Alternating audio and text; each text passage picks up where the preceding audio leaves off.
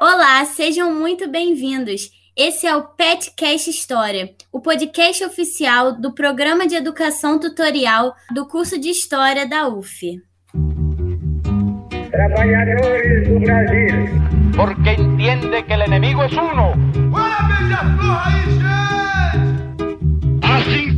sendo, declaro as fronteiras da Alemanha Oriental estão abertas. Vai todo mundo perder. Isso é uma mentira, é uma pantomima, uma patuscada. 60% dos jovens de periferia sem antecedentes criminais já sofreram violência policial. A cada quatro pessoas mortas pela polícia, três são negras. Nas universidades brasileiras, apenas 2% dos alunos são negros. A cada quatro horas, um jovem negro morre violentamente em São Paulo. Aqui quem fala é Primo Preto, mais um sobrevivente.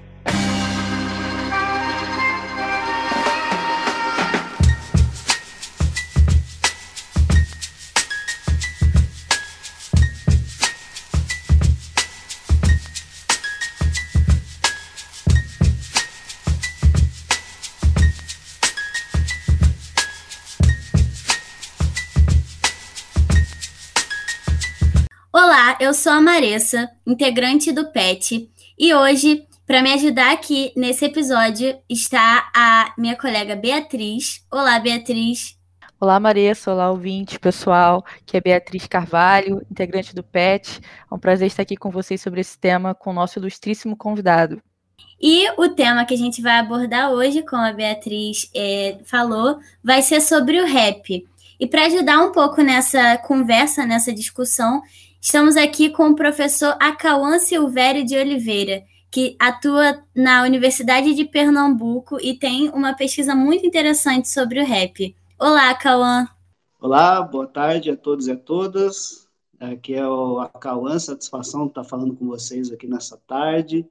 Eu sou professor da Universidade de Pernambuco, professor do curso de Letras, é, ligado à área de literatura, mas também, enfim, a outras áreas de estudos é, culturais no geral, é, debate sobre relações étnico-raciais, e boa parte das coisas que eu venho pesquisando tem a ver, passa por relação em música, relações étnico-raciais, é, política também, um de, debate cultural na, de maneira mais ampla, assim, mais geral.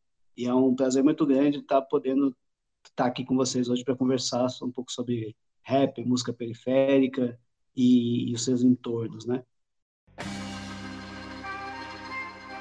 Antes da gente começar de fato, eu gostaria de lembrar para vocês nos seguirem nas redes sociais. No Facebook é facebook.com/pethistoriauf, no Instagram é pethistoriauf e no Twitter é pethistoria. Então vamos lá começar a falar um pouco sobre o que é o rap, né? O que é, como ele surgiu. Então, é, vocês devem estar se perguntando de onde veio, como ele apareceu musicalmente. E foi aqui na América, nos anos 60, lá na Jamaica. É, nessa época estavam chegando nos bairros periféricos os sound systems, que eram aparelhos de sons usados para animar os bailes. E esses bailes eles eram um pano de fundo para alguns discursos de toasters. Esses toasters eles eram mestres de cerimônia que futuramente virariam os MCs. E eles tinham a função de entreter o público, né? Então eles tinham discussões sobre questões políticas, sociais, sobre a violência nas favelas de Kingston, até discussões sobre sexo, drogas e outras pautas que eles quisessem usar para entreter aquele público. Só que esses bailes faziam muito sucesso, mas aconteceu uma crise socioeconômica política na ilha e muitos, muitas pessoas imigraram para os Estados Unidos e com eles levaram essas, essa cultura que a partir dos anos 60 começou a fazer sucesso também nas ruas periferias de Nova York e e esse estilo começou a crescer, a ganhar força e aparecer também diferentes modalidades dentro dele, como o freestyle, que é quando o cantor ele mostra sua habilidade de improviso das rimas. Surgiu também o beatbox, que era para imitar as batidas do, dos DJs, né, com a boca. E o beatbox ajudou muito a, a espalhar a cultura do rap, porque ele fazia com que você pudesse imitar as batidas em rodas de amigos, sem precisar de caixa de som. E aí aumentava as batalhas de rimas pelas cidades, né? Então, começou a crescer muito e influenciar cada vez mais, enriquecer outros gêneros musicais, inclusive.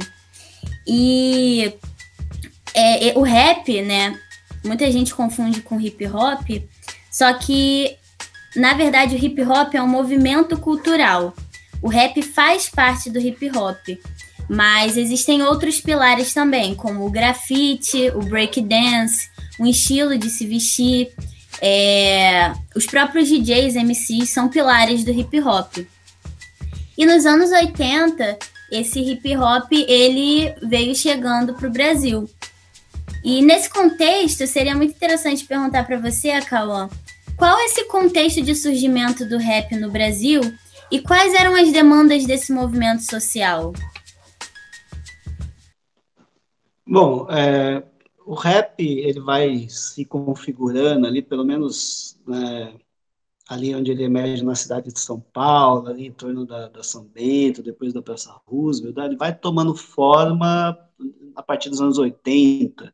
Tem alguns autores colocam como marco 1983, mais especificamente, né? Primeiro ali pela atuação dos b-boys, depois vai se fortalecendo a questão da, da, das rimas, das gravações dos discos e tal mas eu diria que o contexto seria, o surgimento se daria a partir desse, desse momento. Anos 80 vai se desenvolvendo o processo, anos 90 se consolidando tal. E o contexto do Brasil, nesse período, é um contexto de, do Brasil, sobretudo das periferias do Brasil, é um contexto de abandono. Eu acho que hoje em dia ficou muito meio mais fácil para a gente fazer esse paralelo, né? Porque muitas vezes, na época que a gente trocava ideia sobre rap ali no contexto do lulismo, muitas vezes parecia que era, estava falando de outro mundo, né? Que porra de mundo é esse que vocês estão falando? Mas é, é, muito parecido com o contexto atual, assim, você tem um avanço predatório de um neoliberalismo muito agressivo, é, cujo, cujo sentido mais geral é de abandono geral, sobretudo das periferias, né? É claro que a diferença, né, do, do Collor e FHC é que agora a gente tem um, um fascista no poder, não era o populismo do Collor era de outro tipo e o neoliberalismo com contornos progressistas do FHC era outra coisa, assim. Mas é, é, um contexto onde o Estado não é pensado, e sobretudo a periferia é pensado como aquilo que deve ser gerido pela mão invisível do mercado, digamos assim, ou seja, não gerido política de extermínio, encarceramento e morte. É, então, é, é, esse contexto, onde o Estado assume sua, seu caráter genocida, de uma vez por todas, assim, de uma maneira muito explícita, é, e a, a, periferia vai se tornando cada vez mais abandonada.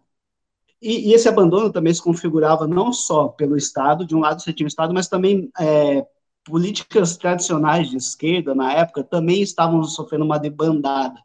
Porque, por exemplo, se a gente pensar nas pastorais, na atuação das pastorais de base, que era um movimento que tinha uma atuação muito presente nas periferias ao longo da década de 70, assim, a partir dos anos 80, quando o Partido dos Trabalhadores se configura enquanto um projeto explícito de disputa de eleitoral, é, o PT assume esse, esse, caráter de disputa de governabilidade mesmo, de governo, você tem uma debandada também de práticas no campo da esquerda de atuação dentro da periferia. É, sindicatos também, você tem, enfim, é, uma, é um, é um, momento de, de ruptura e de abandono geral, de debandada geral. E, nesse contexto, vão emergir é, outras formas de articulação, de, seja de sociabilidade, seja de resistência tal, e que começam a tom tomar forma e ganhar corpo. E daí eu acho que são três são importantes de se destacar. Tudo isso pensando no contexto de São Paulo, tá, na, na capital. É, você tem um crescimento gigantesco das igrejas neopentecostais, que vão, em certa medida, cumprir a função que as pastorais de base cumpriam, só que agora não mais com caráter de pauta progressista, mas uma, uma postura mais ligada a uma, uma dinâmica, é, digamos, assistencialista, e que vai dar no que, que a gente conhece hoje, né? Você tem também um crescimento muito grande do crime, o crime vai mudando de forma, né? E lá, se a gente lê o Cidade de Deus, isso fica muito claro, né?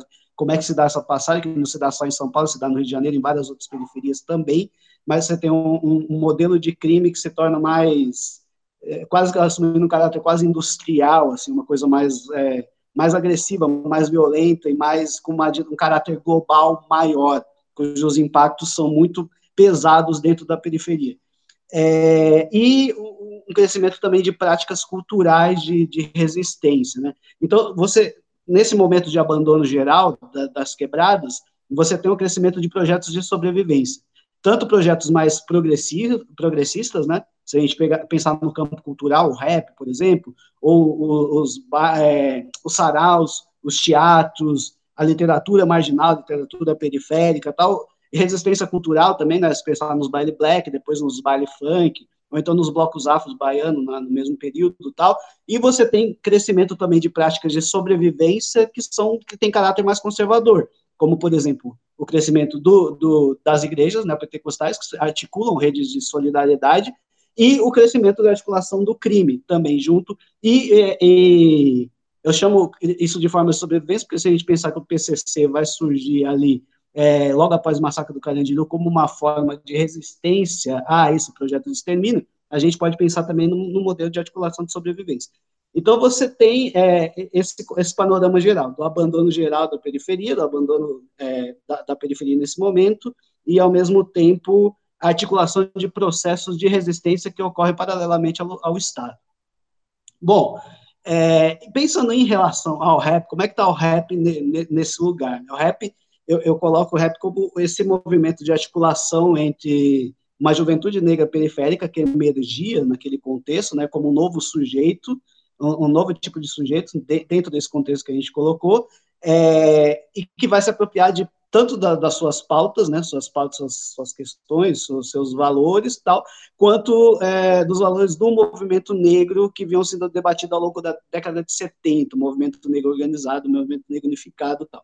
E, e você tem uma espécie de encontro entre essa juventude, esse novo sujeito político, ou esse novo sujeito, é, não necessariamente político, mas esse novo sujeito, que é o jovem negro periférico, e é, a, a, uma formação política que vem a partir desse contexto do movimento negro unificado, que é uma coisa que se dá em outro contexto que não é o mesmo daquele da reflexão sobre o Brasil, sobre a nação, sobre a identidade nacional, que a gente encontra, por exemplo, no pensamento acadêmico, tal, é uma outra coisa. Então, você tem uma, justa posição e, claro, sem falar da influência do, do hip hop mesmo internacional e as leituras e a relação do Public Enemy, NWA, com a, a, discussão do movimento negro internacional, tal, aí Luther King, os movimentos de direitos civis, etc., Malcolm X, muito fortemente, tal.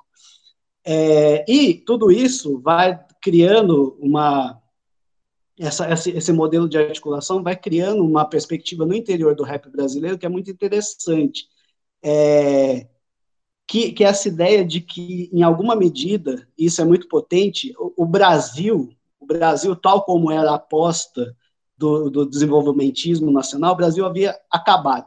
Da perspectiva das periferias, é, o Brasil deixou de fazer sentido. Esse, o Brasil, enquanto significante nacional, enquanto projeto de identidade nacional, de identidade política, projeto de articulação é, essa ideia dos mais pobres fazendo parte da cidadania brasileira e, portanto, como um, projeto pensado no Estado de articular, de incluir os mais pobres as condições mínimas de cidadania, os negros inclusos nesse processo.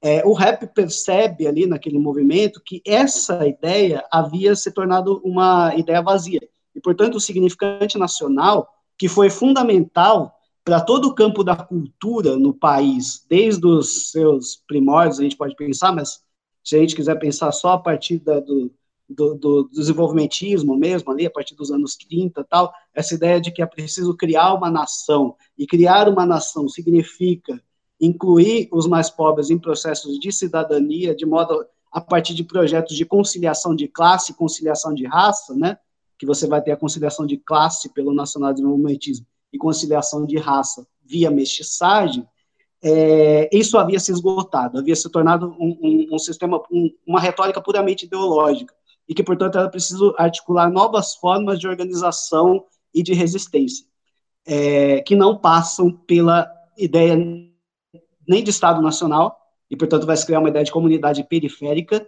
e nem de conciliação de classes, né? Portanto, é uma forma radicalmente contrária a essa ideia de conciliação e, sobretudo, não vai haver conciliação de raça.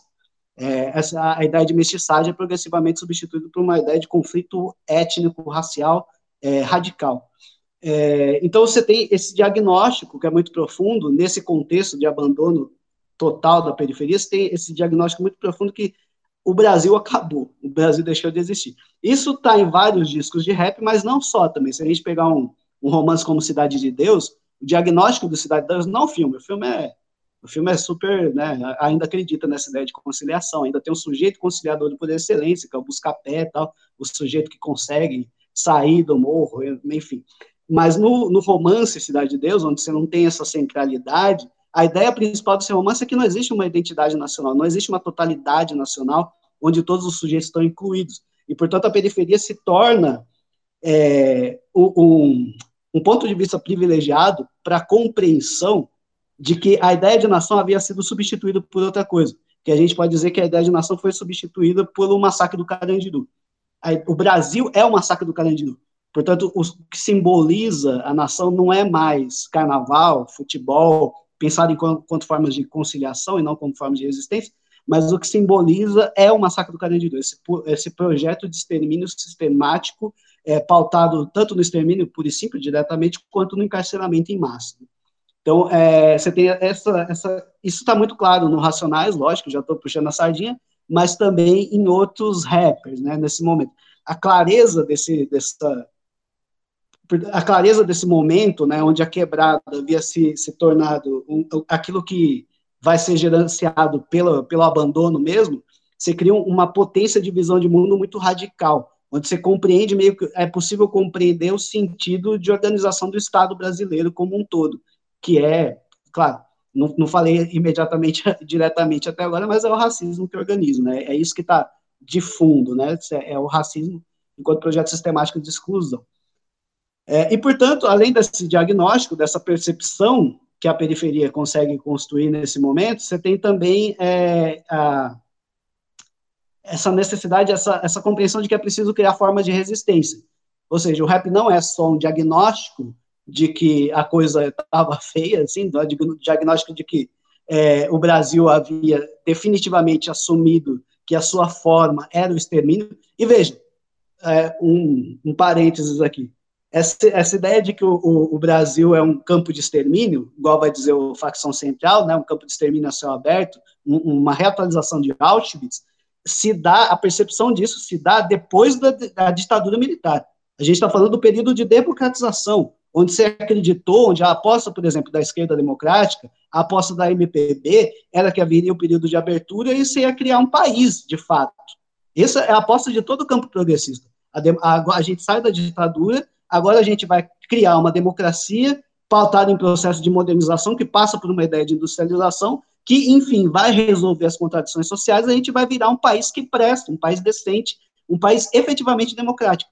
O rap, ele surge, ele traz essa percepção de que a democracia brasileira é uma máquina de morte. Não só a, a ditadura foi, mas a democracia é a reatualização desse processo onde o, a ditadura foi só mais uma parte, né, disso. E da perspectiva do povo preto é exatamente isso, né? Se a gente pensa que a história do Brasil é, é a, a, sistema, a história do nosso extermínio sistemático, desde a época da escravidão, mas o, o pós-abolição foi isso também, a ditadura foi isso também, e o pós-ditadura também foi isso, a gente tem uma continuidade histórica, né? É só uma reatualização. E o rap traz à cena essa percepção, né? É, que é a percepção do movimento negro, não é só o rap e tal, mas enfim, como a gente está falando de hip hop, eu acho que isso ganha uma dimensão, uma massificação nesse momento, né? É, então você tem essa ideia de que é, é necessário criar formas de resistência, e essas formas de resistência não passam mais pelo diálogo com o Estado, porque o Estado é um, o sujeito que está querendo exterminar. Essa é uma diferença muito grande, né?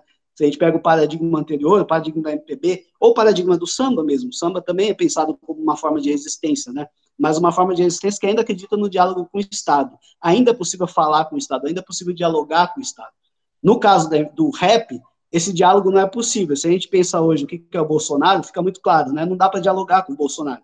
Bolsonaro é uma figura, uma figura que quer o nosso extermínio. Portanto, não é possível articular projetos em comum. O rap percebe isso muito claramente, já na época do FHC e continua percebendo na época do Lula. Isso, claro, que daí com contradições, mas enfim, depois a gente pode avançar nisso.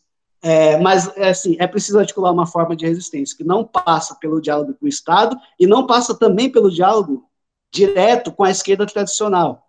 Isso com a direita, obviamente que não, mas com a esquerda tradicional também não, porque a esquerda tradicional vai, vai se articular em termos de governo e vai sair um pouco dessa ideia de trabalho de base com a periferia. Tal. Então, eu começaria é, por aí, assim, dizendo que esse momento que emerge o rap e a partir desse, dessa percepção radical de esgotamento de uma ideia de identidade nacional, que, portanto, precisa ser substituída por outra ideia, de uma identidade comunitária pautada em valores de, de classe e de raça, é, articulada um, e que vão articular movimentos de resistência que se distanciam de uma determinada ideia de democracia, tal como pensada pela, tanto pela esquerda quanto pela direita até então. É, então, bom, em relação às demandas do, do rap, são, são Primeiro que eu acho que é, a gente não pode pensar que são demandas articuladas como se fosse um movimento político, né? Não é exatamente disso que se trata. Mas, é, mas a gente tem uma série de questões que atravessam e de conquistas e realizações e de mudanças de paradigma, né? Mudanças paradigmáticas. É, e uma delas, uma das principais, é que o, o rap mudou radicalmente a forma de se enxergar o país. Isso, eu acredito que de forma incontornável e que, que vai para além do rap, atinge outras esferas. O, o rap é pensado como, digamos, uma parte bastante significativa, bastante importante do que a gente reconhece enquanto movimento negro ou negro em movimento. Talvez não pensar movimento negro exatamente como, mas enfim, o negro em movimento, se pensando enquanto sujeito, tal. É, porque assim, cotas fazem parte disso, é, mudanças epistemológicas radicais fazem parte disso, a emergência de sujeitos silenciados, intelectuais negros silenciados, autores negros silenciados fazem parte disso também, é esse macrocosmo, só que o rap tem uma posição absolutamente decisiva nisso, aqui no, no caso brasileiro, né? Bom, é, a primeira coisa, assim, é que eu, eu gosto de citar uma, uma fala do Silvio Almeida, que quando ele foi falar com o Mano Brown, por exemplo, mas ele falou mais de uma vez tal. Que, que ele recupera de não sei quem, não sei de quem que ele trouxe disso, mas eu gosto de citar o Silvio porque o Silvio é foda. E daí ele, ele diz o seguinte, que o, o rock, aquilo que o rock representou na década de 50 e 60 para a juventude branca, ou para a juventude, mas juventude branca, é melhor localizar-se. Aquilo que o rock representou, quase como criando a juventude enquanto categoria, enquanto sujeito político, sujeito cultural, enquanto categoria social, o rap vai representar para o jovem negro. É como se o rap criasse a juventude negra a partir daquele momento. É claro, criasse enquanto conceito, enquanto sujeito, enquanto sujeito político, enquanto é, sujeito cultural, sujeito no sentido amplo. É claro que já tinha, já tinha jovem preto, é, obviamente, mas não é disso que se trata mas criar enquanto essa figura política, social, cultural, que se coloca enquanto sujeito é, no, na, na, sociedade, no, no contexto, na, na, história, enfim. É, então, é, ele traz esse paralelo que eu acho muito interessante, né, porque às vezes me perguntam, ah, o que que o rap, o que que o rap contribuiu, qual que é as lições do rap para a juventude negra? O rap criou a juventude negra, não é só que contribuiu, ele inventou é, essa juventude ali na década de 80 e que ressignifica o modo de pensar, ressignifica o modo de atuar. Pô, eu tava conversando com o parceiro ontem, que eu tava numa, é, numa live que era sobre rap também e tal, e a gente falando, trocando ideia sobre como que era, mano, na época que a gente era moleque, assim, nos anos 80, ser preto era só traço negativo, assim, não tinha, não tinha esse negócio de, ah, cabelo, dread, tal, cabelão, da afirmação, era Cirilo o bagulho, tá ligado? Não sei se vocês são novinhos tal, mas o bagulho é Cirilo, né? O negócio, você não tinha essa possibilidade de, de se reconhecer enquanto sujeito, de afirmar. A, a, a branquitude ficava tirando nós, assim, não só a branquitude, a branquitude enquanto sistema, mas os pretos também, vocês estão ligados. Tipo, é, ficava tirando, ficava. a gente não tinha muito para onde correr as reações. É claro que sempre tem, mas assim, não tinha sistematicamente essa coisa de afirmar essa positividade, essa valoração, que não é só uma valoração vazia, mas é uma valoração política. Se pensar em, a partir do seu lugar, é, dado enquanto condição de positividade, não só de negatividade. O rap difunde isso. Não é ele que inventa necessariamente, mas ele é, articula de uma maneira muito feliz no contexto brasileiro, assim, e que transforma completamente as condições de se pensar e de se agir. A periferia é uma coisa antes e depois do hip hop. Isso é muito potente, isso é muito. Eu gosto de frisar bastante isso. E os racionais têm uma é, importância decisiva nisso também, obviamente. É, além disso, esse é o primeiro ponto. Tem, tem alguns aqui. É, além disso, o, o rap difunde essa ideia de que o Brasil só existe por meio do racismo. É isso que eu estava falando ali no começo, tal. É, que é uma ideia que, claro, obviamente não, não foi também não foi criado pelo rap, porque o movimento negro brasileiro já discutiu isso há muito tempo, né? Essa articulação entre Brasil e racismo que eu estava falando no começo, né? A democracia brasileira é uma, não é uma democracia racial, é uma democracia racista, né? Uma, uma maneira muito particular de organização do racismo, tal. É, e portanto, essa, sem o racismo, a própria ideia de identidade nacional, pensando no Brasil oficial, ela deixa de fazer sentido, ela deixa de existir, né? Tem gente que fica falando, né, o... tem gente assim, o Gessé de Souza disse que ele que teve essa ideia, né, mas enfim, eu pelo menos ouço minha mãe falando isso há muito tempo. e outros intelectuais negros, mas beleza, o cara acha que ele que inventou, tudo bem. Enfim, pensar o Brasil em relação à escravidão e em relação ao racismo é a base do pensamento nacional, inclusive dos próprios racistas, enfim, não é não há novidade nisso, mas enfim, cada um se coloca no mercado das ideias da maneira como se acha mais interessante, tem quem compre, né? Porque é disso que se trata, no fim das contas. Mas, de, de todo modo, o rap ele ajuda a compreender que o Estado brasileiro é, é, formado pela essa criminalização permanente do corpo negro, e que, portanto, o Brasil só existe por meio do racismo. Então, se a gente fosse definir o Brasil numa fórmula, seria Brasil igual extermínio mais encarceramento em massa. Isso, isso é, é, o projeto da sociedade brasileira, né? Portanto, é o projeto fundado por meio da violência policial tal. É um, é um projeto social que fundamenta o racismo estrutural, é o que dá sentido para a sociedade brasileira existir enquanto tal. É por isso que eu, eu, eu costumo pensar que aquele enunciado, né, que sem racismo não há democracia, eu acho que ele conta só parte da história. Ele funciona enquanto é, mote político, né, enquanto algo a se conquistar, mas ele só conta parte da história, porque, na verdade, se a gente for parar para pensar, a grande invenção do Brasil é justamente uma democracia pautada pelo racismo, que funciona a partir do racismo. Então, o Brasil inventa essa possibilidade, essa mescla dessas duas coisas. Né? O Brasil só existe porque é construído literalmente sobre cadáveres e cadáveres negros. E isso é reafirmado, reatualizado a todo momento. E o rap deixa isso muito claro, né? o rap, pelo menos aquele rap mais facção central, enfim, você escuta a facção, você percebe isso. É, e também o rap vai associar, portanto, dentro dessa chave, também vai associar o Brasil ao genocídio negro, rompendo definitivamente com a ideia de democracia racial, que era uma coisa, enfim, é uma, ainda de vez em quando aparece alguém falando isso e tal, mas eu creio que mudou a chave.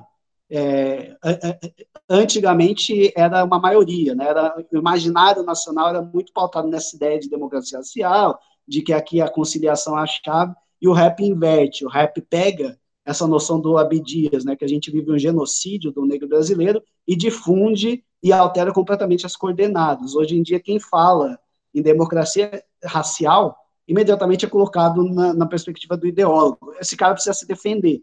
Quando, na época do Abdias, era o contrário. O Abdias precisava defender, quando ele falava que ó, o Brasil é marcado pelo genocídio, ele precisava explicar. Hoje em dia, meio que se inverteu. E parte dessa inversão se dá pela atuação dos movimentos, mas muito pelo rap também, pelo sucesso do rap e tal. Além disso, além dessa percepção, né, de que nós somos fundados pelo racismo, pelo genocídio, o, o rap ele vai mostrar como funciona. Porque, assim, a modernidade é fundada pelo racismo, né? a modernidade é fundada pelo genocídio negro, pelos, pelos, pelos processos de extermínio tal. Isso o Mbembe vai mostrar, o Fanon vai mostrar tal. É, mas é, aqui no Brasil, cada país o racismo vai se articular de uma maneira, de uma forma tal. E no Brasil, isso vai se dar de uma forma muito particular, com diversos processos de ocultamento tal. Não o ocultamento do, do isso é um ponto interessante. É, muita gente fala que no Brasil a gente tem um, um racismo velado, né? As pessoas têm vergonha, mas eu, eu, não acredito muito nisso. Eu acho que o rap mostra. A gente não tem um racismo velado, a gente tem um racismo explícito que se reproduz continuamente e é demonstrado o tempo todo. É, só que o, a identidade dos racistas são o, ocultas. A preservação da identidade dos racistas. Você tem um, um processo amplo de divulgação e, e, e reatualização né? A polícia militar, por exemplo, o modo de atuação dela é a reatualização do lugar do negro como lugar do marginal, como lugar da exclusão, como lugar daquilo que deve ser excluído. Isso aparece o tempo todo, é só a gente olhar para o lado, enfim, todos os dias isso é reatualizado, mas você tem processos de ocultamento do, da, das de que essas relações são relações racializadas, né? Você tem processo de ocultamento dos racistas, um processo de ocultamento da agência negra. Então, muitas vezes, aquilo que é agência negra parece como sei lá, um movimento de, ligado a outra coisa tal. Então, é, essa maneira de organizar o racismo protegendo os criminosos é muito característico do Brasil, né? Então, é, o rap ele mostra isso de uma maneira muito clara, ele mapeia, deixa muito claro para a gente onde é que está tendo racismo, aqui, aqui, aqui e tal. É, porque, em certa medida, o Brasil é um grande sistema racista que não se enuncia enquanto tal é, a gente consegue reconhecer, e é por isso que, enfim, ninguém é preso por causa disso tal.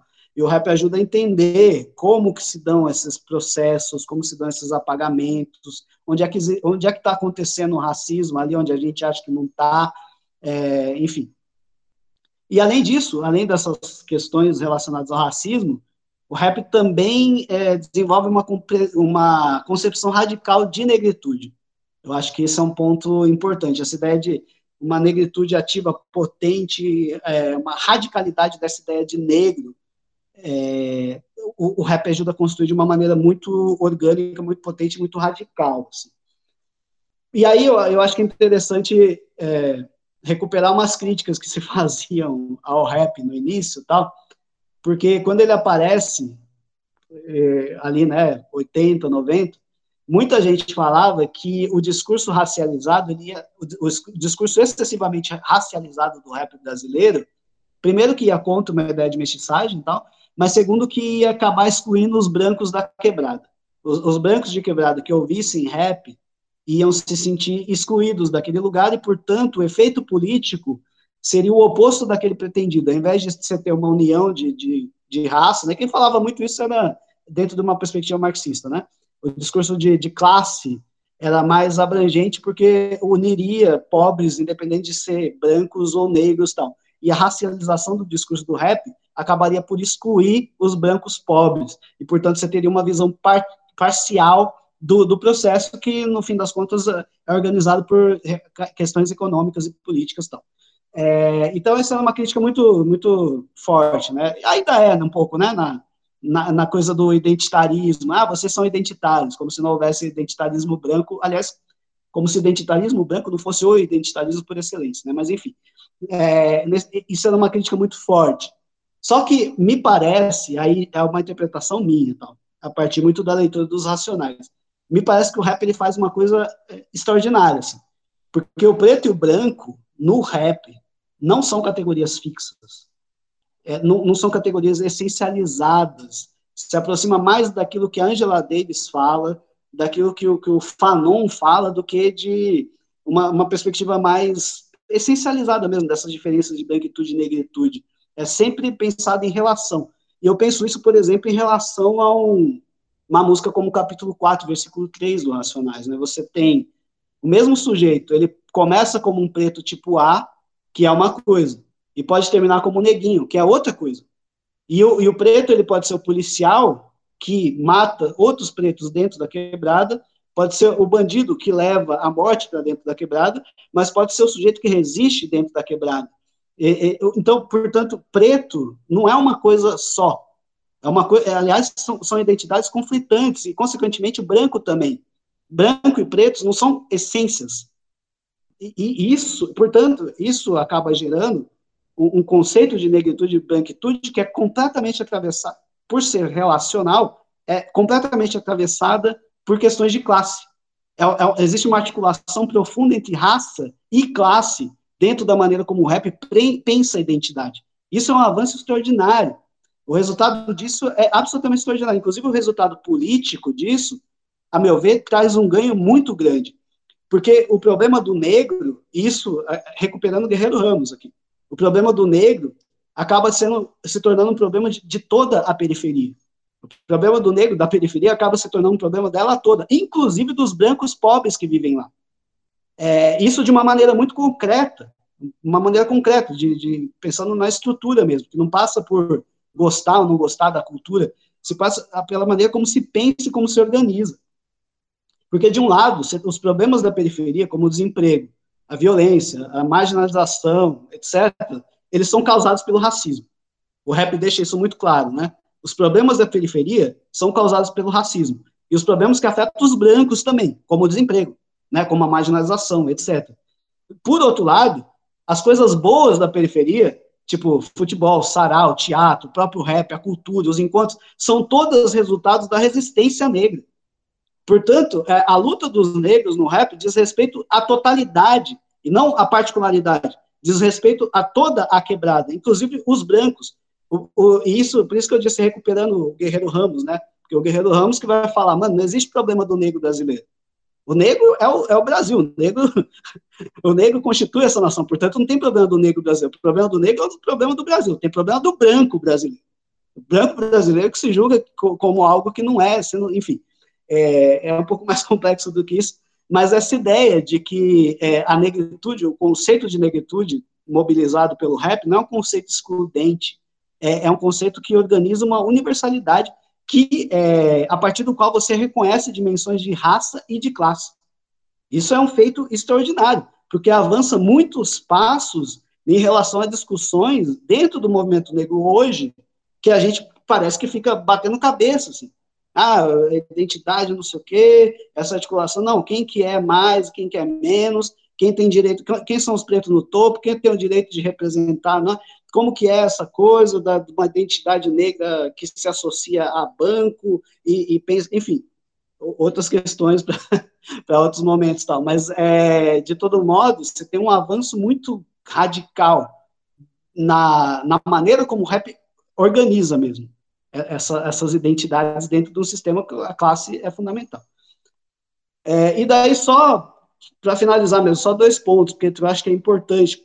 Um deles diz respeito ao próprio conceito de periferia, né? Tem um, um sociólogo, o Tiaraju, que é um sociólogo da, da Universidade de São Paulo, que também é de movimento social tal, ele vai falar que o, o rap ele muda o conceito de periferia mesmo, é, que até então era mobilizado sobretudo por acadêmicos e, e a esfera jornalística como algo exclusivamente negativo, né? Então, periferia é só o lugar onde você, sua mãe fala para você não ir à noite é lugar onde o Uber não quer chegar, é lugar, enfim, todas essas questões. E o, o, rap, junto com os movimentos culturais, ele vai alterar isso, além de ser um lugar, obviamente, cheio de problemas, é um lugar de potência e transformação, e de resistência. Então, portanto, o conceito de periferia se transforma a partir da atuação do hip hop. E, por último, mas não menos importante, né, o rap ensinou é, o povo preto a sobreviver porque o, o, o rap é um grande apanhado de, de conceitos, é um grande processo de reflexão do povo preto com um objetivo muito claro de fazer com que o povo preto de periferia sobreviva. É, um, é uma espécie de manual de sobrevivência, inclusive a relação do ouvinte do rap com o, o ouvinte do rap com, com, com as letras, tá? não é uma relação contemplativa de um sujeito que lê, é, é, é, o sujeito que escuta as palavras do rap, claro, que está inserido naquela cultura, ele toma aquilo como uma espécie de código de ética, mais ou menos como um cristão lê a Bíblia. O cristão lê a Bíblia não é para ver historinha fantasiada muito louca de, de gente muito doida andando sobre as águas, chapando, abrindo o mar. Não, aquilo ali é tipo é, é, é para incorporar ensinamentos radicais que vão alterar a vivência daquele sujeito no mundo, que vai produzir uma alteração existencial. O rap é a mesma coisa. Você não escuta um rap como você ouve bossa no, uma bossa nova que é um, é um processo completamente diferente. É, aquilo, é, é, os ensinamentos, as máximas, estão transmitindo éticas, uma ética coletiva cujo objetivo é criar um, um, um, paradigma de um proceder periférico cujo objetivo é a sobrevivência dos sujeitos. É, é, é, ensinar a caminhar, dizer vai por aqui, vai por ali, faz isso, faz isso, tal, que isso vai ser fundamental para a sua existência. Portanto, o rap, quando o Sabotagem fala que o rap é, compromisso, ele está ele tá assumindo que existe uma dimensão pedagógica e que, portanto, não é brinquedo, e que, portanto, você não pode falar qualquer coisa, porque não é só arte. A palavra é arma, a palavra não é só, é, não, é, não vale só esteticamente. Você não pode falar. Você tem, enquanto sujeito, você tem liberdade, mas as suas ideias vão estar relacionadas com uma ética que é construída coletivamente, onde se, se você falar qualquer coisa, você vai ser cobrado, porque aquilo, aquilo tem peso, aquilo tem. Então você não pode falar, por exemplo, você é um rapper, atrás de você tem Racionais com Diário de Detento, tem Sabotagem, tem Dexter, tem 509E, e você solta porque bandido bom é bandido morto. Você, não dá para fazer, quer dizer, dá, percebe? Hoje em dia, então, mas existe um problema em termos de estruturação do que se, o sentido daquilo. Não é só uma. Não é, não é, não é musical, único exclusivamente musical. Existe uma ética.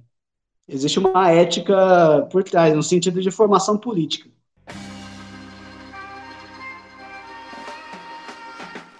Bom, em relação a, a, essas mudanças né, que vão acontecer no rap, a gente viu ali, teve esse excelente panorama pelo professor Alcauan de todo esse contexto inicial do surgimento do rap, o seu impacto cultural inicial, né, esses grupos é, iniciais do, do surgimento do rap.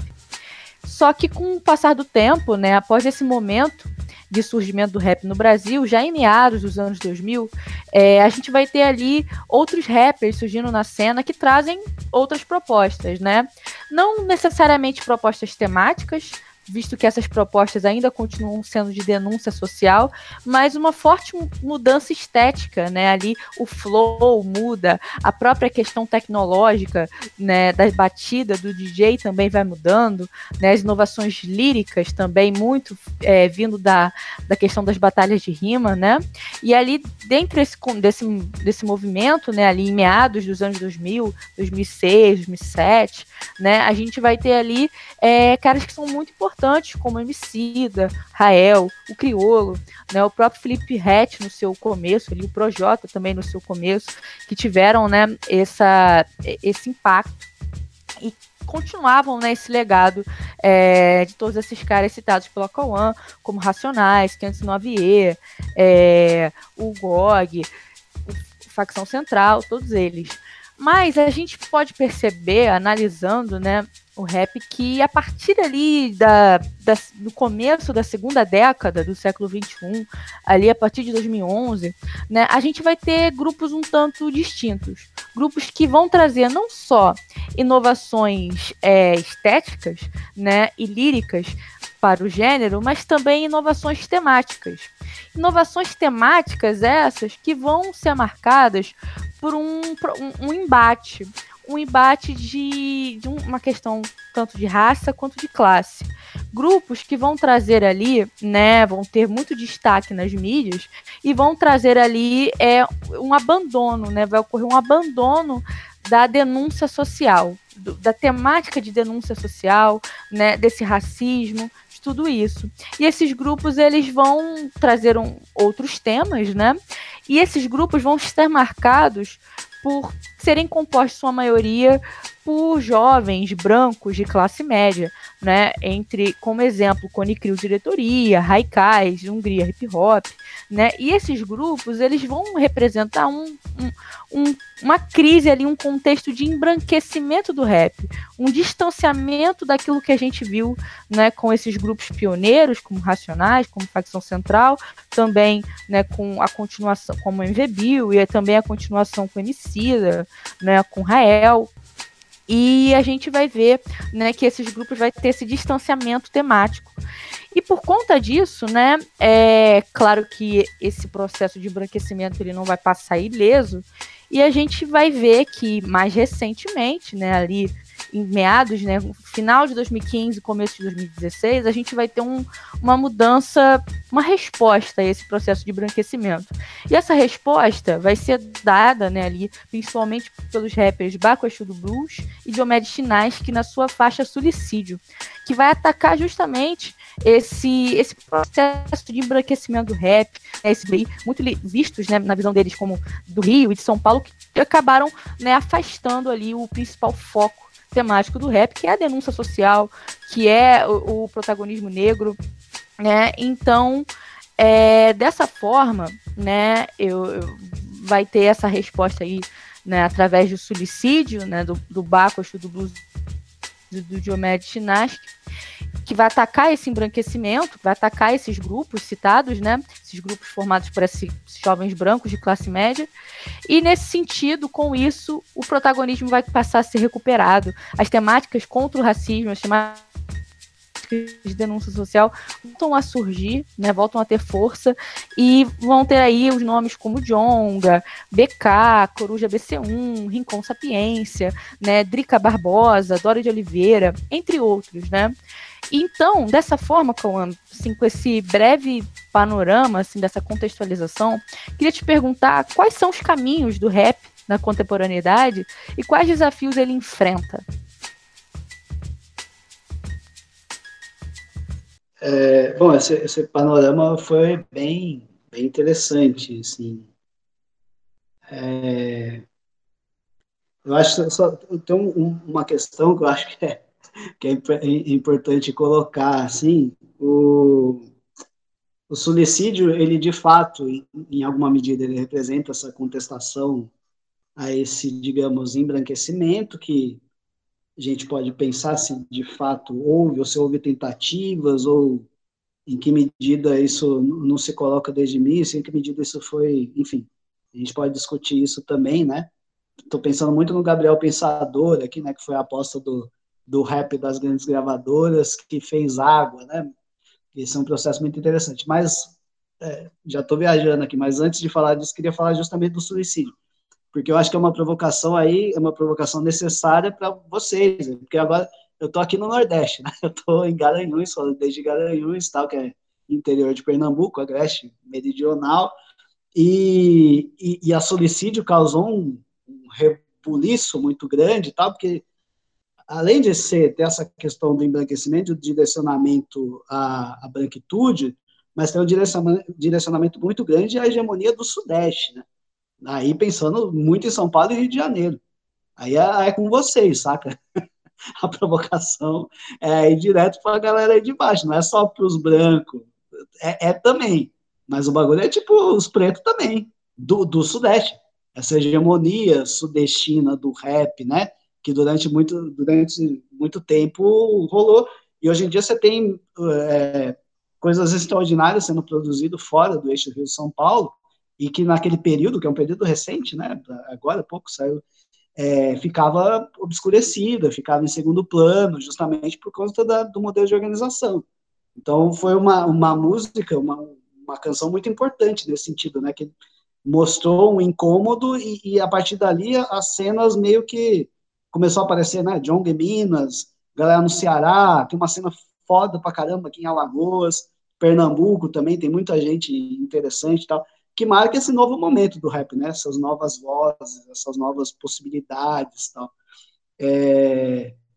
Mas você estava falando, eu lembrei mesmo do, de queria trazer essa história, assim, porque às vezes a gente perde um pouco o que, que significou é, o Racionais, né? O sucesso do, do Racionais naquele momento dos anos 90, o sucesso do Sobrevivendo no Inferno em 97, né? O, o rap, você tinha Bom, você sempre teve várias vertentes, né? Você tinha o Santo Pacrio, você tinha o, o, enfim, o Gabriel Pensador, é uma outra vertente, e você tinha o rap gangsta periférico e tal. A aposta que tinha dinheiro e apoio era a proposta do Gabriel Pensador. O Gabriel Pensador, em 97, ele tinha lançado aquele quebra-cabeça, que tem o Cachimbo da Paz, vocês lembram dessa música do Cachimbo da Paz? É, que, que, que, meu, vendeu um milhão e meio de cópias. É, e tinha, o Gabriel Pensador era um, um, cara branco, bem articulado, umas ideias, algumas boas, outras nem tanto, mas com ideia, é, e que tinha influência dentro da Globo, se eu não me engano, não sei se é a mãe, mas tem parente dentro da Globo, e que contou com o apoio total das grandes gravadoras que estavam querendo apostar no rap enquanto linguagem. Porque é uma coisa que a galera estava percebendo que o rock estava perdendo a hegemonia e que você precisava de um novo ritmo, um novo gênero jovem. E o rap era muito isso, né? O rap se presta, e tanto é que hoje em dia o rock desapareceu do mainstream e o rap se torna um novo mainstream, com todo, principalmente nos Estados Unidos, né? Com todos os problemas que isso implica. Mas é uma realidade. É uma coisa, é uma coisa que dá dinheiro, que é rentável, que atrai a juventude que quer rebeldia, tal, não sei o quê. É, então, a aposta era o Gabriel Pensador. Só que o Sobrevivendo no Inferno é de 97, os caras se recusando a ir em grandes gravadoras, se recusando a aparecer, se recusando a dar entrevista, só na articulação da comunidade periférica consegue não só desbancar o Gabriel Pensador, é, não é que simplesmente vendeu mais, é que colocou o Gabriel Pensador no segundo escalão do rap nacional.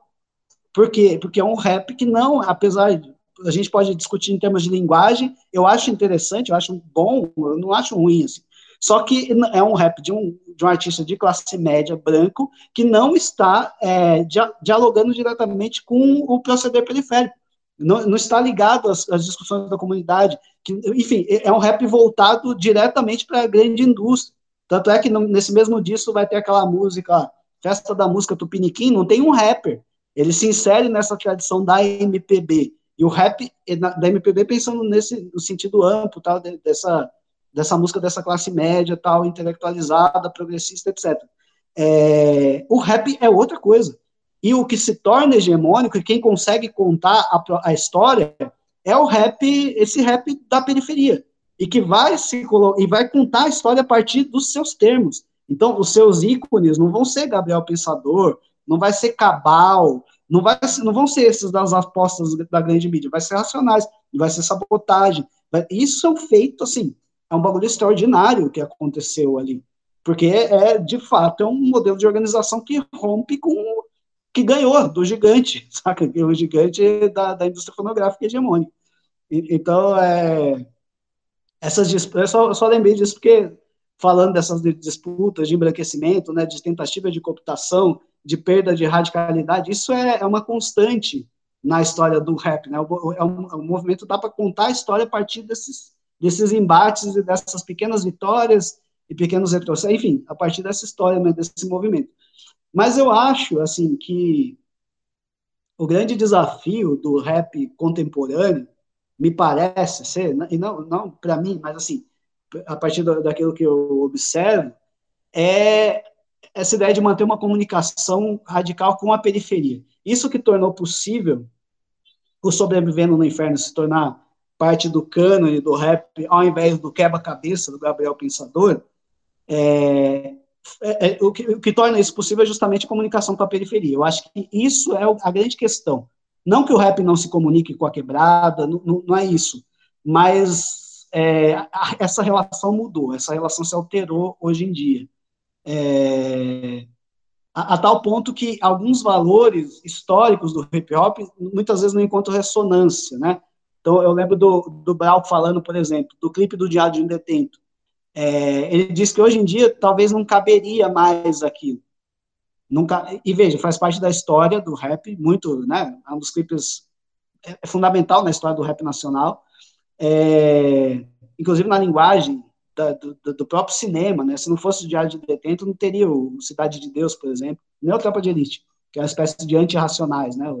O, Tropa de Elite é a resposta fascista àquilo que o rap representa. É, mas alguma coisa ali, se aquele, ele diz que aquilo não, não, não encontra ressonância em certo sentido hoje. Por quê? Primeiro porque a, a própria periferia assumiu um discurso punitivista do Estado, né? essa ideia de que o bandido bom é bandido morto, ela, ela encontra ressonância, não por acaso o, Bolsonaro ganhou nas quebradas. Não, não, a gente não pode esquecer disso, né? Não dá, não dá para. Então, por, é que é o, enfim, o Brau fala, né? A periferia virou a direita e o rap não. E isso, essa é uma questão. O rap segue progressista, a quebrada não necessariamente. E como é que como é que faz diante desse contexto? Porque veja, o que interessa no rap, o que a força do rap, pelo menos ao meu ver, sempre foi um processo de, é, de um processo coletivo de, de, emancipação, um processo onde não é essa ideia de que ah, você tem grandes nomes do rap, grandes pensadores, alguns dos maiores intelectuais hoje do Brasil estão ligados ao hip hop, né? Se a gente pensar no Eduardo, do Facção, o próprio Emicida, o Mano Brown, é, o Dexter, enfim, grandes intelectuais brasileiros hoje estão ligados à, à, escola de formação do rap. O hip hop formou grandes intelectuais. Mas isso é um dos aspectos do rap e a sua força, a meu ver, não está na formação desses sujeitos. Uns caras, claro, é isso também. Esses caras iam morrer e se tornam os maiores intelectuais do Brasil. Obviamente que isso é um grande feito. Mas a questão do rap sempre foi que, junto com essa intelectualização, junto com esse crescimento, esse desenvolvimento, a periferia caminha junto. Enquanto, à medida que esses sujeitos se politizam, a periferia se politiza junto. Isso, é, os caras da velha guarda falam isso o tempo todo, o tempo todo. Mano, não adianta nada você cruzar a ponte, não adianta nada você pá, tá bem de vida e a sua quebrada tá morrendo de fome. O que, que você fez para ajudar os seus? O que, que você está fazendo? O que eu, você consegue voltar para você consegue voltar para quebrada de cabeça erguida? Você consegue fazer isso? Você consegue chegar lá nos irmãos que estão pagando pagando pena lá, vocês conseguem olhar na cara dos, dos caras, e os caras pegam na sua mão e falam, mano, obrigado pelo que você fez, igual fazem com o Brau. Tipo, Brau cola na quebrada, a galera chega, mano, tá massa demais o que você fez, é aí, a gente reconhece. Você consegue fazer isso? Portanto, o, o a força do rap nunca foi criar individualidades, sujeitos excepcionais. De repente, ah, olha só, o rapper lá no, no sei lá, na, na, gringa, fazendo propaganda da Bolsa Prada e achando que isso não é isso. A questão é você fazer isso e, ao mesmo tempo, olhar para os seus e os seus se reconhecerem e perceberem que estarem junto, e não achar que você está junto com o patrão branco. Então, é, essa ideia, é cruzar a ponte, mas levar junto os seus. É claro que o, o limite disso, obviamente, é o capital. E daí, para isso se resolver, obviamente, você tem que ter uma revolução. Não é disso que se trata, porque, enfim, não é o rap que vai fazer a revolução do, do social e tal. Mas é, é essa perspectiva. Você precisa ter essa consciência, assim, e colocar isso em questão. Pô, é o Negro Dama. Os caras já falavam isso em 2002. Tipo, Negro Dama. O que, que acontece quando eu cruzo a ponte? E como fazer com que essa, essa mudança ela impacte os meus? Portanto, não é uma condição de excepcionalidade que interessa, mas é o sucesso do todo. É toda a comunidade negra periférica que tem que ganhar com o rap. Ora, quando os valores do rap se desarticulam dos valores da comunidade, você tem um problema para o gênero. A dimensão política e social, ela se torna problemática. E aí a questão é, como você cria esse canal de comunicação de novo? A, colocando os termos mais claros possíveis. Se a periferia escolher o Bolsonaro, como é que o rap dialoga com essa galera? Porque o rap precisa dialogar com essa galera, e não com o branquinho da universidade. A força do rap não é dialogar com não é o Gregório do Vivier, saca? O, não, é, não é o Racionais conversando com o Gregório e dialogando, não é o Racionais conversando com a quebrada. Tipo, e daí, se você tem um distanciamento que é da ordem social, você tem um problema que é político e estético eu acho que esse é o, o, grande desafio do rap. E não sou eu que estou falando isso, os caras percebem isso claramente, os caras colocam isso nas ideias muito claramente. Assim. A gente precisa, daí é isso, mano. precisamos de novos temas. O Cores e Valores do Racionais é exatamente sobre isso. Você tem diversos novos tipos de rap, massa demais, você tem novos temas. O problema não são diver, diferentes temas. Ah, rap de amor é um problema. Pelo contrário, rap de amor tem uma dimensão progressista muito grande. A Bell Hooks que chama atenção para isso. Assim. Ela fala, por que, que o rap não falava de amor nos anos 90? Porque é um bando de macho que está tratando da rua e, enquanto isso, silencia o que está fazendo dentro de casa. É o silenciamento das mulheres, não tratar de dimensão subjetiva, também tem a ver com o silenciamento das minas, historicamente, dentro do rap, que é um, a gente sabe que é um ambiente de misoginia, de machismo, isso, historicamente, isso é muito claro, claramente colocado. Tanto é que agora, com as mudanças, com as minas aparecendo mais, você citou aí várias e tal, Caso, elas sempre tiveram, né? Caroline, de Nadir, mas é sempre assim, numa condição de subalternidade. Agora, rompendo a cena e, e colocando novas propostas, novas ideias e tal. E aparecendo e, e, enfim, tomando a cena com o pé na porta mesmo. Diante disso, o rap muda a linguagem. Inclusive, o rap dos caras, né? Também muda a linguagem e tal. Não sem embate, né? Tudo bem. O MC vai, vai discutir, a, a, vai problematizar esse macho tal esse guerreiro e vai falar as dores do homem negro, a depressão, mas não sem antes entrar em embate com as minas por conta de ter padeiro. Então é sempre uma questão de embate. As minas rompendo e colocando o pé na porta tal. É... mas, mas, é, de, a, a questão, o meu ponto é, todas essas questões, que são questões ligadas ao campo progressista, que estão presentes dentro do rap, o grande desafio não é não é esse, não é tipo, é esse também, claro, né? Porque você pode ter rap bolsonarista também, né? Isso, isso pode acontecer. Mas, mas a questão é como fazer esse, esse diálogo desses valores com a quebrada. E aí, me parece que a questão é muito maior do que simplesmente do rap, porque, pô, essa é a questão da esquerda brasileira, né? A esquerda brasileira é essa esquerda que não está conseguindo dialogar mais com a base popular, que perdeu a mão, que fica dependendo do, do, de um cara, um cara que vira o salvador da pátria, que se não for, beleza, a gente tem o Lula, se o Lula morre, acabou, o Bolsonaro ganha de novo. Então não é só uma questão do rap, é uma questão do todo o campo progressista, mas como o rap, me parece, que é o lugar onde as contradições do país, de uma perspectiva progressista, se colocam melhor, de uma maneira mais densa e de uma maneira mais orgânica, isso aparece muito claramente. A diferença é que os caras do rap, a diferença do, do da esquerda progressista, intelectualidade branca, para o rap, é que os caras sabem que se eles não se comunicam à base, eles estão mortos. Que o principal é a quebrada se politizar em, em direção a um projeto de emancipação, e não ficar defendendo ah, é uma intelectualidade separada, tá? enquanto o campo progressista muitas vezes faz o contrário. Né?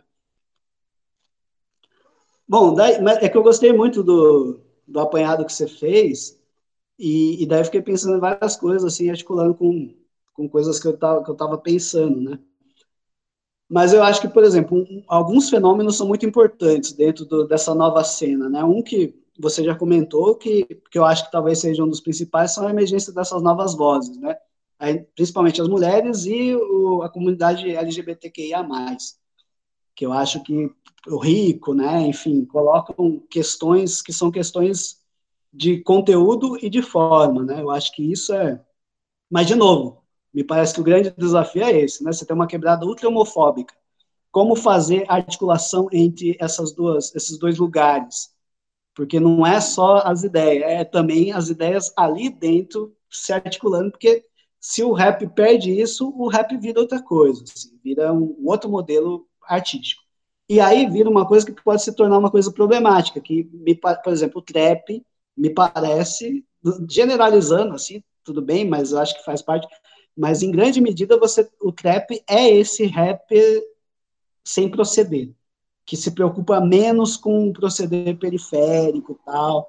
É, e aí eu acabei de ver, não sei se vocês viram aí a, a polêmica do Recade. A treta, né? Do Recade Mob treta. que.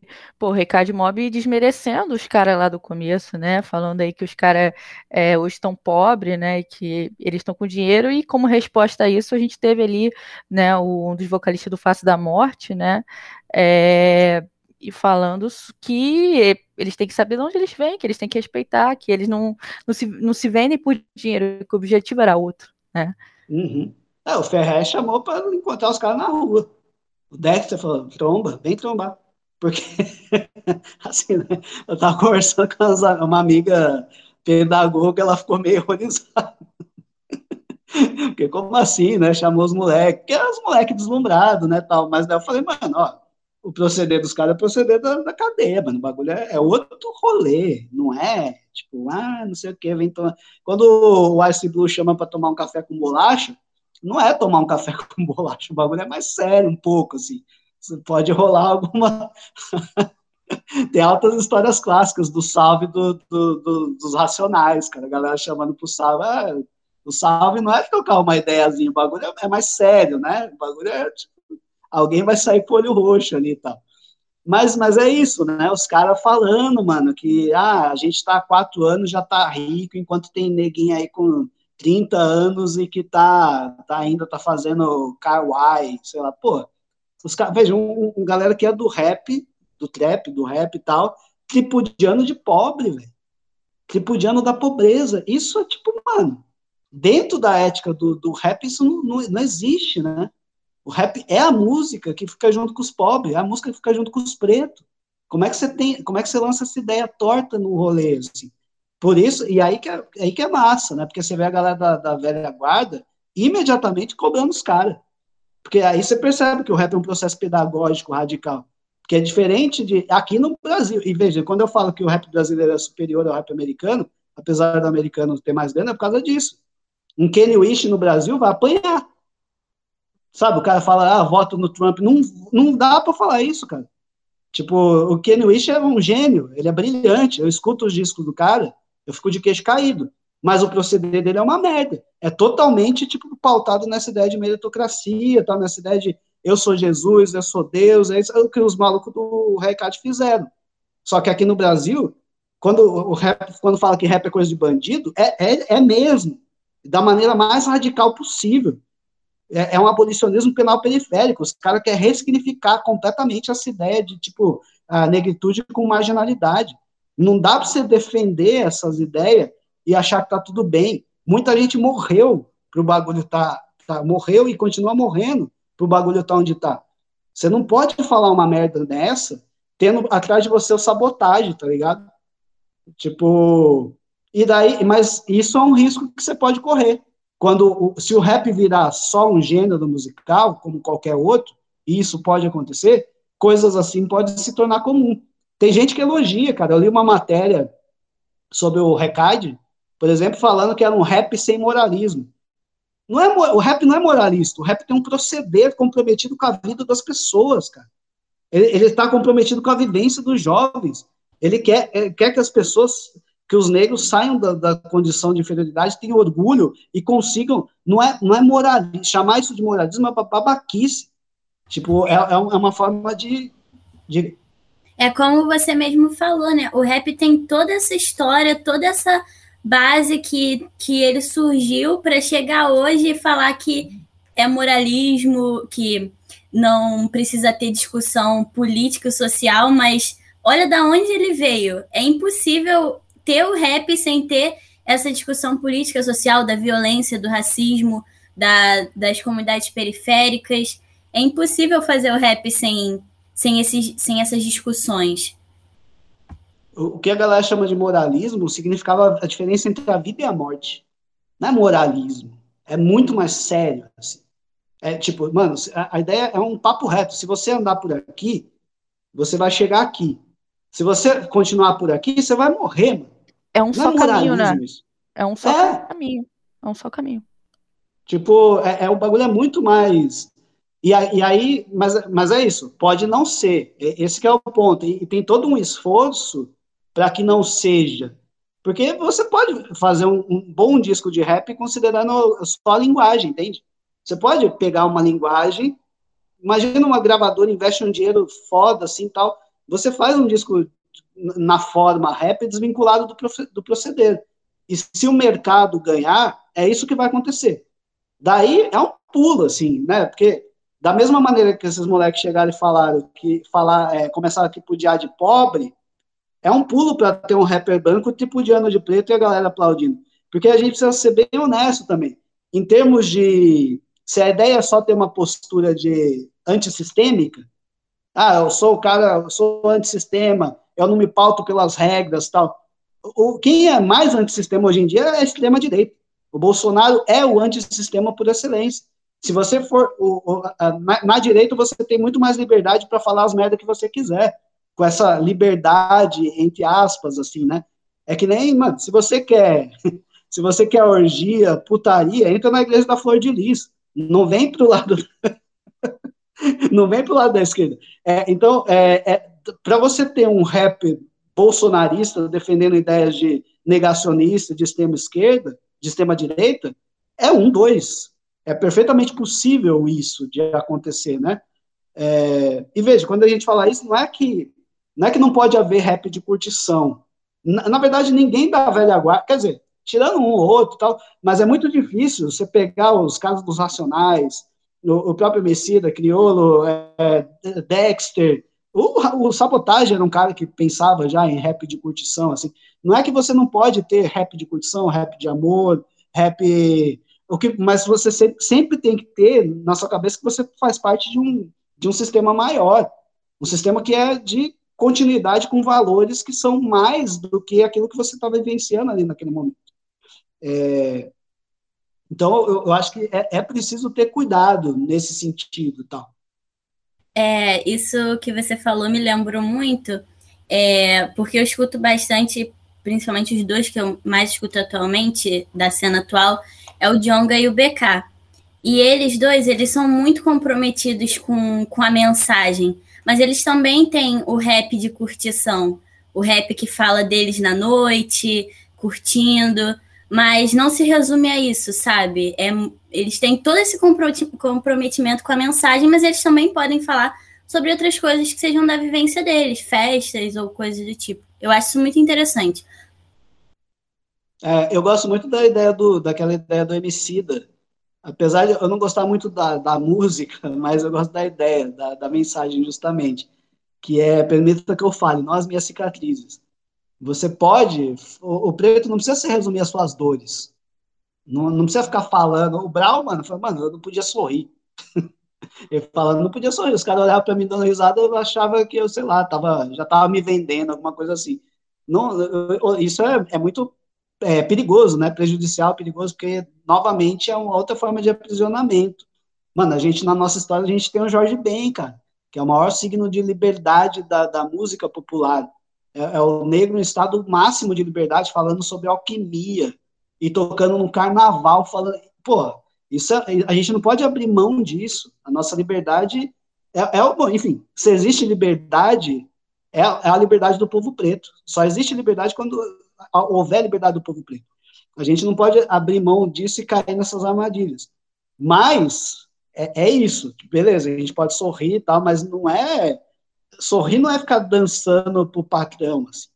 Não é ficar, tipo, batendo palma para qualquer coisa e achar que, não, maravilhoso, olha só onde eu, che onde eu cheguei, onde eu estou, agora eu tô com carrão. Ah, a favela venceu, eu tô com carrão, a favela venceu seus irmãos morrendo de fome, cara. Às vezes a família dos caras passando dificuldade, eles celebrando vitória de, de, da esfera do consumo. Então, tipo, não, não tem a ver com aquilo que você. Tem mais a ver do que aquilo que você não pode fazer do que aquilo que você pode. O preto pode fazer tudo. Mas, assim, tem coisa que, que, que tá passando por cima de uma série de outros valores que precisam ser questionados. Tem, que é arriscado. Daí, por exemplo, né, a gente tem até a importância do, do projeto Favela Vive também, né, que é um projeto muitíssimo importante, né, o Cypher aí, que une, né, tem ali o, os meninos do Além da Loucura, né, o DK, o Lorde, né, e tem também que junta aí o Jonga, juntou, né, o BK e junta sempre muita gente, né, então a importância desse, desse projeto também é muito interessante. É, pô, é isso, mano. O rap é, é, o rap é compromisso. Eu acho que não tem. Enquanto, enquanto ele for, enquanto o rap for compromisso, ele é muito potente. A questão é como conseguir se manter sendo compromisso. Esse é um ponto. Porque as pessoas podem querer deixar de, de se interessar, né? O rap não pode, é, assim, se virar só movimento político, também perde algo. Então, você, você, porque não é um movimento político, é um movimento político e cultural, né, tal. É, e, e, mas e, e, não de, e não pode deixar de ser compromisso. Eu acho que se deixar, vira outra coisa. Vira uma outra coisa, e daí, a meu ver, perde. Pode até ganhar artisticamente algumas coisas, mas a meu ver, perde o caráter. Vamos usar a palavra revolucionário, apesar de ser temerária, mas esse, esse compromisso com, com a vivência dos nossos deixa de ser isso, assim, e, e eu acho que isso é fatal. É, nesse, assim, sobre isso, né, naquela contextualização que eu fiz em relação à a, a, tomada, né, essa tomada aí de protagonismo negro, né, que justamente veio criticar é, esse, esse embranquecimento, essa tentativa de embranquecimento por parte desses grupos, né, e também o monopólio sudestino, né, muito representado na crítica de suicídio, em que a gente teve aqueles projetos como o Poetas no Topo, né, que daí veio aí essa questão de dos pretos voltarem ao topo. E então, nesse, dessa forma, né, é, então você considera que houve um segundo momento, né, tipo, além dessa tomada desse protagonismo negro, houve também, após esse protagonismo negro ser retomado, né, como o próprio Baco fala, né, que o rap estava igual Michael Jackson, doente branco, mas eles não deixaram eles os, é, salvaram, né? Então, é, a, depois disso, né, pós isso, tem essa dificuldade hoje, né, com esse surgimento de, de subgêneros como o trap, de manter em contato com a periferia, seria isso? É, eu, eu pela leitura que eu faço, eu acho que essa é, é o desafio, mas como eu, eu disse, não é um, um desafio só do rap, o rap, uma das coisas que me faz me interessar muito pelo rap é que ele é meio que um sintoma de várias coisas que estão para além dele, né? Me parece que hoje ele é um dos lugares privilegiados para se compreender a totalidade. Então, essa dificuldade de comunicação com a periferia é uma dificuldade mais ampla mesmo, de comunicação e de politização progressista, né? Porque você tem uma politização que é feita pelas igrejas neopentecostais, por exemplo, pela, pela uma ética do punitivismo, do encarceramento e tal. Agora, essa politização progressista, rumo a uma ideia de emancipação dos sujeitos periféricos, eu acho que é esse, esse que é o grande desafio, assim. É, e que pode se dar por várias linguagens. Ninguém está dizendo assim também que porque sempre me perguntam isso, ah, quem que é o Racionais de hoje? Não, não vai ter, e não é para ter a questão não é essa, né? Não é que mesmo porque puta que pariu, os caras tinham que fazer show armado para não morrer. Ninguém quer isso, não é, não é? A gente não quer isso com o nosso povo. A gente quer o nosso povo na universidade, a gente quer o nosso povo bem, em segurança, né? É, mas a questão é que essas coisas não estão aí, não estão dadas. Então, como como construir essa linguagem que necessariamente vai ser nova, me parece que muito do potencial criativo das quebradas está no, no, no, funk, que a gente não falou aqui, mas eu adoro. É, só que é outra coisa, né? É outra dimensão, porque a ideia desse proceder é, é, não está colocada. É, uma, é um outro, outro, outro momento, assim, mas que me parece altamente vivo, altamente rico, altamente complexo e interessante, né? Musicalmente é o que mais me interessa, às vezes mais do que o próprio rap, assim porque é muito vivo, muito criativo e o tempo todo acontecendo um milhão de coisas que são foda, assim. Só que já é outra, outra parada, assim. Essa, esse compromisso com um projeto de emancipação coletiva de sujeitos não está colocado. Isso pode estar colocado assim, para um ou outro tal, mas não é um espaço de formação política, como era o rap. Isso não é demérito, não é colocando em termos de demérito, é que é outra coisa. É outra coisa. E, e aí, é, eu acho que o desafio é justamente esse. Se for possível, como é possível retomar esse projeto pedagógico radical que mudou a, a maneira como a gente compreende a realidade brasileira naquele momento. E até hoje, por exemplo, no, campo da cultura, ninguém pensa mais em identidade nacional, nenhum gênero se define nem os nossos, sei lá, a, a, Ivete Sangalo, por exemplo, era uma grande musa do Brasil, né, a, a grande, um grande nome do, do, Brasil. A Anitta, que é a nossa Ivete de agora, já não é Brasil, é Honório Gurgel. Do Honório Gurgel. Essa ideia de nação deixou de ser um, uma coisa explicativa. As identidades periféricas, os lugares de fala, né, os famosos lugares de fala, eles se tornaram muito mais presentes enquanto mecanismo de compreensão da realidade.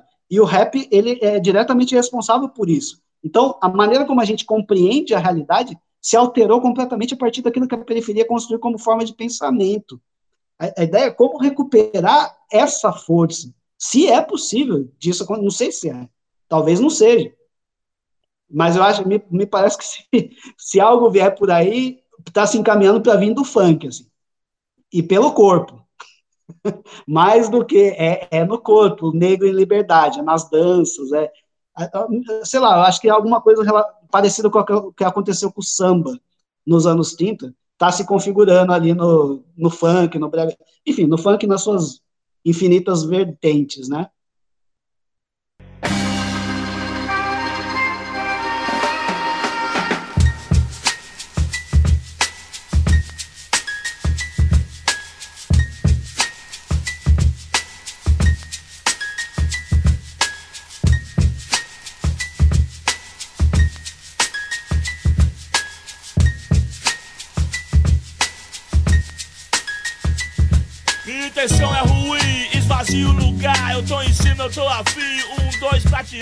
Eu sou bem pior do que você tá vendo, preto aqui não tem dó, é 100% veneno. A primeira faz boom, a segunda faz tá. Eu tenho uma missão e não vou parar. Meu estilo é pesado e faz tremer o chão. Minha palavra vale o tiro, eu tenho muita munição. Da queda na sessão, minha atitude vai Depois dessa discussão maravilhosa e toda, toda essa explicação que você trouxe pra gente, Cauã, nós vamos encaminhando para um final. Então, a gente abre esse espaço agora para você fazer algumas considerações finais ou falar um pouco do seu trabalho. E, e já agradeço pela sua presença, que enriqueceu demais o episódio. Eu espero que os ouvintes gostem tanto quanto eu e a Beatriz gostamos de, de estar aqui nessa conversa com você, que agregou muito conhecimento. Então, é isso. É, então, assim, para em termos de recomendação, queria falar de umas coisas que eu andei lendo que são muito boas, assim. Uma que tem diretamente a ver com o nosso papo e que é o acabou de sair um livro é, que se chama tem uma coleção eu esqueci o nome da editora, mas uma coleção que se chama O Livro do Disco. É uma coleção que cada livro é sobre um disco. Então tem é, Jimi Hendrix, Velvet Underground, tem é, Tábua das Esmeraldas, de Jorge Ben, tem Estudando Samba, do Tom Zé, tem Gilberto Gil, enfim, Refavela, se eu não me engano, e acabou de sair o Sobrevivendo no Inferno. Eu não li ainda, porque o mano me mandou, mas o correio extraviou tal, eu vou comprar. Mas, assim, já recomendo, porque é um, um livro só sobre o disco Sobrevivendo no Inferno, sobre o seu impacto. Eu conheço o cara, o cara é bom, e, enfim, essa é uma recomendação assim que eu teria para fazer para o pessoal. Um outro é a biografia que eu também acabei de ler do Jardim Macalé. É, o Jardim Macalé é um cara assim que é uma figura decisiva dentro da música popular brasileira, só que ele não tem o, digamos, o devido reconhecimento, assim, né? Apesar de ele ser uma figura conhecida, ele não, enfim, pouca gente sabe, por exemplo, que ele produziu Transa, que ele estava no, no, porque gente, os principais momentos da cultura brasileira no cinema, no teatro, o cara estava presente e ele tem um dos melhores discos de 2019, que é o Besta, Besta Fera, né? Então ele continua produzindo, é uma, uma biografia muito bem escrita pelo Fred Coelho e que também recomendo para geral. Além de recomendar, o que eu sempre tenho feito, é recomendar a leitura das mulheres negras, né? Pensamento feminista negro é, tem sido as leituras mais interessantes e mais enriquecedoras que eu tenho feito nos últimos tempos, né? Seja Bell Hooks, que eu amo de paixão, as brasileiras, Lélia Gonzalez também, enfim. É, eu teria isso para recomendar. E em relação a as minhas meus escritos, eu estou sempre, enfim, acho que é rede social mesmo, né? Produzo muito muita coisa para o Facebook Estava é, escrevendo uma coluna na revista Bravo, mas eu parei porque eu tô, eu tô, pra, tô precisando encaminhar o livro que eu tô pensando em publicar já para o ano que vem, que também vai ser sobre essas questões envolvendo rap, negritude, cultura brasileira, tal. Então, seria basicamente isso. Eu queria agradecer mais uma vez pelo convite, a oportunidade desse, desse papo da gente aqui de hoje. E é isso. Valeu, gente.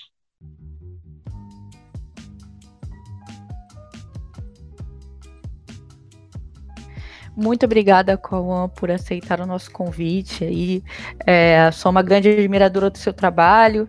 É, vi que você né, fez ali a introdução do, da, do Sobrevivendo no Inferno, do Racionais, né, livro. Então, foi ali que eu conheci seu trabalho. Agradeço muito, fico lisonjeada com aceitar o convite. A sua aula foi uma aula, né, foi excelente.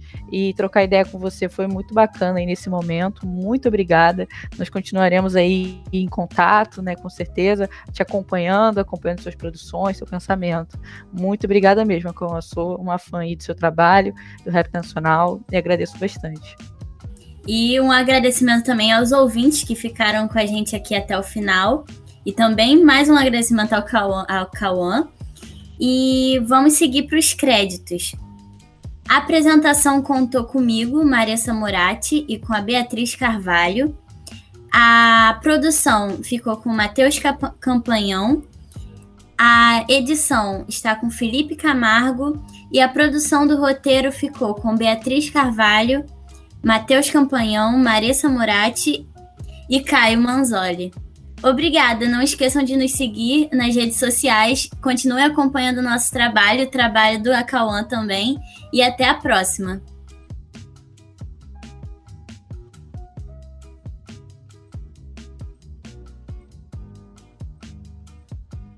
Falo que tem que ser dito pronto pra morrer de pé Pro meu filho não viver de joelho. Cê não sabe o que acordar com a resposta Que pros menores daqui eu sou espelho. É, cada vez mais objetivo Pra que minhas irmãs deixem de ser objeto e parece que liberaram o preconceito, pelo menos antigamente se exclusão era discreto, ó. Três anos, três grandes obras, ninguém sabe o que tava pegando lá em casa. Então lave a boca pra falar de mim. O que me fez chorar não foi a morte do Mufasa. Sou a volta por cima, uma explosão, expansão igual Big Bang. Eu sou moleque igual esses outros moleque, que a única diferença é que não esquece de onde vem. Eu peço benção pra sair, pra chegar no canto de galo, nem no meu terreiro. Honra com os adversários na luta. Porra, eu sou filho de São Jorge Guerreiro, mente fria, sangue quente, paralisão do meu lado, choque térmico. Quando saí, prometi que não voltava com menos que o mundo. Tá aí, mãe, o que cê quer, pô? Abram alas pro rei, oh, abram alas pro rei, oh, abram alas pro rei, oh, me considera assim, pois só anda entre reis e rainhas, ha, ha. Abram alas pro rei, oh, abram alas pro rei,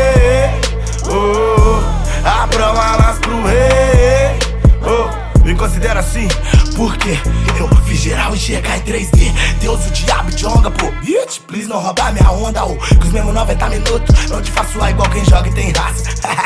da terra onde nada vira, o mano do nada vira. A maior referência de um jogo de saber quem joga mais. Vale mais do que pouco comida no prato. Dinheiro é bom, melhor ainda é se orgulhar de como tu conquistou ele. Aquelas coisas, né? O que se aprende no caminho importa mais do que a chegada. Isso te faz seguir real, igual um filme de terror na direção de Jordan Peele. Aquelas coisas, né? Quem vai com muita sede ao pote, tá sempre queimando largada. É pra nós ter autonomia. Não compre corrente, abra um negócio. Parece que eu tô tirando, mas na real tô te chamando pra ser sócio. Pensa bem, tirar seus irmãos da lama. Sua coroa larga o trampo. Outro vai ser mais um preto que passou a vida em branco. Abram alas pro rei. Oh, abram alas pro rei. Oh, abram alas pro rei. Oh, me considera assim.